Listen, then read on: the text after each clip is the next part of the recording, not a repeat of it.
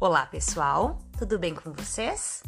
Hoje nós vamos falar sobre um assunto muito importante e muito atual no contexto organizacional, que é um artigo escrito sobre Humberto Medrado Gomes Ferreira lá em 2010, intitulado Conflito Interpessoal em Equipes de Trabalho: o papel do líder como gerente das emoções do grupo.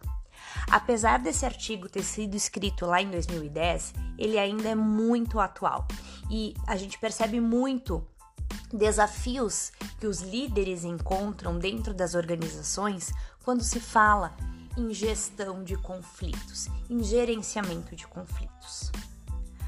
Vamos lá então. A partir do início dos anos 90 no Brasil, incitaram uma reorganização dos processos organizacionais que levaram como implicação mudanças nos perfis e comportamentos funcionais. Acontece então o surgimento da necessidade de olhar para os conflitos das equipes de trabalho. Os conflitos organizacionais, eles podem criar um ambiente organizacional desequilibrado, fruto da criação de situações hostis e sentimentos de desconfiança por parte das pessoas. Quem fala isso é Rain, em 2002, e ele foi citado pelo Ferreira. Segundo Robert Bacal, em 2004, também citado pelo Ferreira neste artigo, os conflitos que ocorrem em organizações não têm necessariamente que ser destrutivos. Muito, pelos, muito pelo contrário, os conflitos eles podem ser extremamente construtivos dentro das equipes de trabalho. Há cerca de 10 anos, as pessoas não falavam em equipes. Elas existiam, sim, claro, mas elas eram convencionais, do tipo orientadas para a função, ou seja, você faz isso, você faz aquilo. Equipes convencionais ainda existem. Lembram que a gente conversou sobre isso na semana passada? Pois então, Dependendo da amplitude de controle e necessidade de resultado da organização, as equipes elas vão ser convencionais sim, mas algumas delas foram suplantadas por uma infinidade de equipes de resultado, ou seja, movidas, lembram da pirâmide? Movidas para resultado e não apenas para a função. Katzenbach e Smith, lá em 1994, citados pelo Ferreira neste artigo concluem que a única forma de se transformar um grupo em equipe é através da ação disciplinada, que se manifestará através de um propósito comum, em mesmas metas de desempenho e através de uma abordagem igualitária do trabalho. Ainda para os mesmos autores, as equipes devem ter algumas características peculiares, como papéis compartilhados, comprometimento, múltiplas funções e encorajamento para a aparição de divergências e de conflitos. As diferenças entre as pessoas também sempre existiram e se impuseram como uma dificuldade para os propósitos e tentativas de unificação de atividade laboral. Mesmo com a tentativa de se apaziguar diferenças em benefícios de um bem comum, este processo de diversidade é também fator gerador de conflitos no ambiente de trabalho. Ao lerem o artigo, vocês podem perceber que o autor, que o Ferreira, ele traz algumas vantagens acerca dessa diversidade e ele traz algumas desvantagens. Eu gostaria que vocês olhassem para a tabela que ele coloca no artigo e comparassem as vantagens com as desvantagens. E eu gostaria que durante a aula a gente pudesse falar um pouquinho sobre essas questões, sobre as vantagens da diversidade das pessoas dentro das equipes de trabalho e sobre as desvantagens dessa diversidade. Quando a gente fala sobre vantagens, sobre desvantagens da diversidade, é inevitável a gente falar sobre o papel da liderança. Para Robbins, em 2002, citado pelo Ferreira, liderança é a capacidade de influenciar um grupo em direção ao alcance dos objetivos organizacionais. A teoria desenvolvida por Hersey e Blanchard lá em 1969, também citado pelo Ferreira, trouxe aspectos vinculados aos estilos de liderança no que tange o relacionamento interpessoal e cumprimento de tarefas como objetivos principais das organizações. Essas variáveis, elas criam um modelo situacional ou contingencial de liderança, proposto por esses mesmos autores, e que levava em consideração as seguintes características sobre as quais deveriam estar refletidos os perfis comportamentais da liderança na sua forma de gestão de pessoas. Ou seja, o líder como condutor do processo organizacional, como treinador de pessoas, como participante ativo no processo organizacional e como cara que vai delegar tarefas.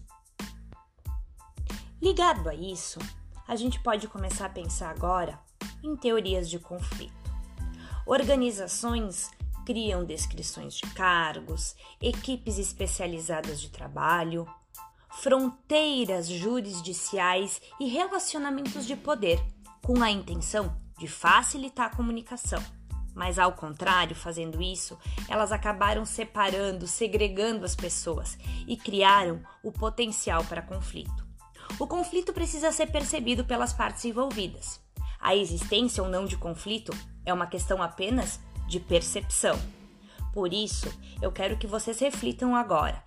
Tentem se remeter ao contexto organizacional que vocês já trabalharam ou que vocês trabalham hoje. Quando que vocês puderam perceber conflitos ligados a isso que nós estamos falando agora? A liderança, a gestão de equipes. Quando vocês conseguiram perceber algum conflito? Eu gostaria que vocês anotassem esse conflito para a gente poder conversar sobre eles em aula. O Robbins, em 2002, ele define conflito como um processo que tem início quando uma das partes percebe que a outra parte afeta ou pode afetar negativamente alguma coisa que a primeira considera importante. Há duas visões para avaliação do processo de conflito, e o Bacal, em 2004, citado pelo Ferreira, diz que existem visões boas e visões que não são tão boas assim. A visão negativa sugere que conflito pode provocar reações distintas no âmbito das organizações. Ela diz respeito à noção de que as organizações são criadas para atingir objetivos e metas com perfeita definição sobre tarefas, responsabilidades, autoridades e outras funções, e que nesta formação poderão surgir processos de conflito. Já a visão positiva diz respeito ao aspecto questionador dos processos de conflito, como forma de estímulo aos membros da organização para incrementar seus conhecimentos e habilidades, bem como contribuir para processos inovadores dentro de suas organizações. Os conflitos são construtivos quando eles melhoram a qualidade das decisões, quando eles estimulam a criatividade e inovação e quando eles encorajam interesses e a curiosidade entre membros de equipe fornecem meios pelos quais os problemas podem ser manifestados, diminuindo tensões e fomentam um ambiente de autoavaliação e de mudança. Quem fala tudo isso também é o Bacaula em 2004. Pesquisas revelam que há três tipos de conflito: o conflito de tarefa, o conflito de relacionamento e o de processo. O conflito de tarefa está relacionado ao conteúdo do trabalho e metas estipuladas para o trabalho. Aqui eu também quero que vocês pensem um pouquinho quando vocês já se perceberam num conflito ligado a uma tarefa. O conflito de relacionamento envolve uh, situações complexas, movidas por diferentes motivos e preocupações sobre metas pessoais dos indivíduos, o relacionamento deste com outras pessoas e as metas de outras pessoas. Também quero que vocês pensem em algum momento que vocês presenciaram ou estavam presente, presentes num conflito de relacionamento. E o conflito de processo. E esse está relacionado ao fato de como o trabalho é executado, de como ele é realizado. Conseguem perceber algum conflito de processos também no contexto organizacional onde vocês estão hoje? Ou onde vocês já trabalharam? Então, Os processos de conflito que envolvem desempenho e performance da equipe são originários da disfunção de tarefas, podendo posteriormente evoluir para um conflito, mais amplo, que é um conflito de relacionamento entre os, entre os membros das organizações, podendo comprometer a estrutura do processo e seus procedimentos. Nos modelos clássicos de gestão, o conflito era tido como algo prejudicial à organização sendo na maioria das vezes ignorado. No entanto, tendências contemporâneas visualizam-no como um fenômeno inevitável e que está presente dentro das organizações. Porém, acredita-se que o mesmo deva ser gerenciado adequadamente para promover mudanças no ambiente de trabalho. O conflito funcional ocorre quando os interesses da organização são atendidos como resultado da disputa ou desacordo. O conflito disfuncional ocorre quando a disputa ou desacordo prejudica a organização. O conflito funcional promove maiores níveis de desempenho por meios, como aumento da motivação, habilidades em resolver problemas, criatividade ou alguma mudança construtiva. O conflito disfuncional, ele é destrutivo em muitos aspectos, como desperdício de tempo e colocação do bem-estar pessoal acima dos interesses da empresa. Quando a gente fala em conflito de relacionamento, é inevitável também a gente falar sobre as emoções dentro do contexto organizacional.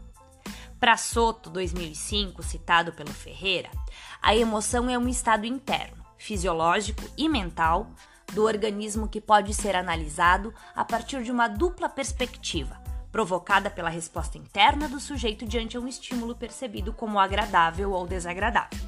Eu costumo dizer que emoção é quando a gente é o que a gente coloca para fora, o que está dentro de, de nós e a gente coloca para fora, ou seja, algum sentimento de raiva, de tristeza, de angústia e que a gente externaliza. A relevância da compreensão do processo de conflito interpessoal nas equipes e nas organizações se dá a partir do ponto em que as reações emocionais sejam reconhecidas como importantes no, fa no fator do processo de decisão das organizações, no momento em que se saiba retirar desse processo a emoção como elemento de interferência no julgamento das decisões da equipe. A dimensão afetiva é central no desenvolvimento de todo ser humano, assim, obviamente, como na formação de uma equipe. Não tem como desvincular a dimensão afetiva dentro de uma equipe de trabalho. Um novo conceito de gestão emocional é dado pela competência emocional. Por competência emocional, a gente entende a capacidade do indivíduo em gerir as suas próprias emoções e também gerir as emoções da equipe. Quem fala isso é o Guleman, lá em 2001, citado pelo Ferreira. O Guleman, ele ainda fala sobre essas competências e, a, e fala que elas podem ser divididas em autopercepção, em autorregulamentação, em motivação, em empatia e em habilidades sociais. A gente vai falar um pouquinho mais sobre cada uma delas durante a aula. Para o Guleman 2001, citado pelo Ferreira, inteligência emocional refere-se à capacidade de identificar os nossos próprios sentimentos e o dos outros, de motivar a nós mesmos e de gerenciar bem as emoções dentro de nós e em nossos relacionamentos, utilizando os sentimentos para guiar o pensamento e a nossa ação.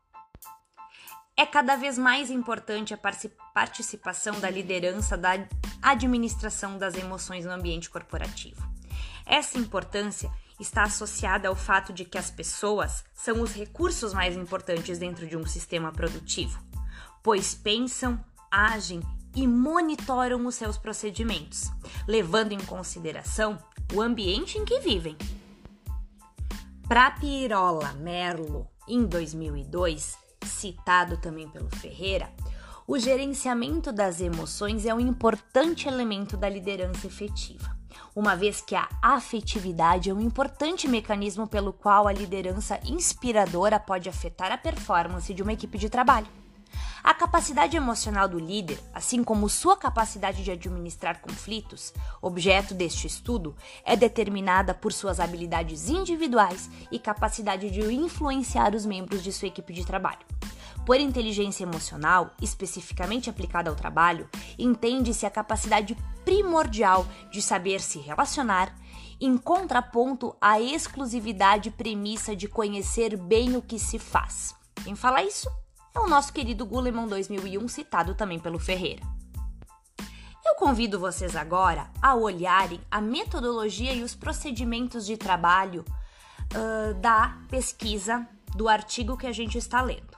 Nós vamos discutir um pouquinho sobre essa metodologia e sobre os procedimentos, e eu gostaria que vocês uh, focassem a atenção de vocês nas descrições dos grupos observados e como o Ferreira faz a pesquisa dele. Além disso, eu quero que vocês olhem para os resultados. O que, que ele percebeu? Quais foram os resultados da pesquisa dele? É verdade que o conflito é parte inerente de qualquer equipe ou organização. Percebe percebe-se o conflito de forma direta quando ele é manifestado pelo membro da equipe e indireta quando sutilmente coloca por frases que denotam raiva ou tristeza. Lá no estudo do Ferreira, vocês perceberam isso nas frases dos profissionais? Pode não ser possível eliminá-lo completamente, mas a gente pode tratar de forma a fazer algo aparentemente negativo uma fonte de entendimento organizacional, de ajuste operacional e cooperação como foco no resultado e nas competências da administração das pessoas. Todos os conflitos, eles se mostram disfuncionais, alterando a rotina das empresas e distorcendo o ambiente de trabalho. Isso na pesquisa do Ferreira. Sendo uma das principais responsabilidades dos gestores a de manter a sua intensidade a mais baixa possível, sob pena de prejuízos individuais e organizacionais. É alto e relevante o impacto do líder como gestor emocional dos membros de uma equipe, como reflexo direto de suas atitudes e até mesmo indireto destas, visto que sua omissão uh, também caracteriza combustível para fomentar processos de conflito à medida que as pessoas se sentem livres para tomar decisões por si próprias. Sob este aspecto, a competência emocional do líder torna-se fundamental na gestão desse processo. Agora, eu vou convidar vocês a pensarem sobre os aspectos situacionais e emocionais dos conflitos que aparecem nas conclusões do trabalho do Ferreira. E eu quero que vocês identifiquem esses aspectos lá no contexto organizacional de vocês. Quando você percebeu esses aspectos dentro do contexto de trabalho? Em uma equipe de trabalho bem-sucedida, onde cada membro conhece seu papel, apoia o colega de trabalho e se envolve com a empresa para que essas premissas funcionem a contento, o todo se torna maior do que a soma das partes. Essa é uma das frases que eu considero mais importantes do trabalho do Ferreira. É quando o todo se torna maior que a soma das partes.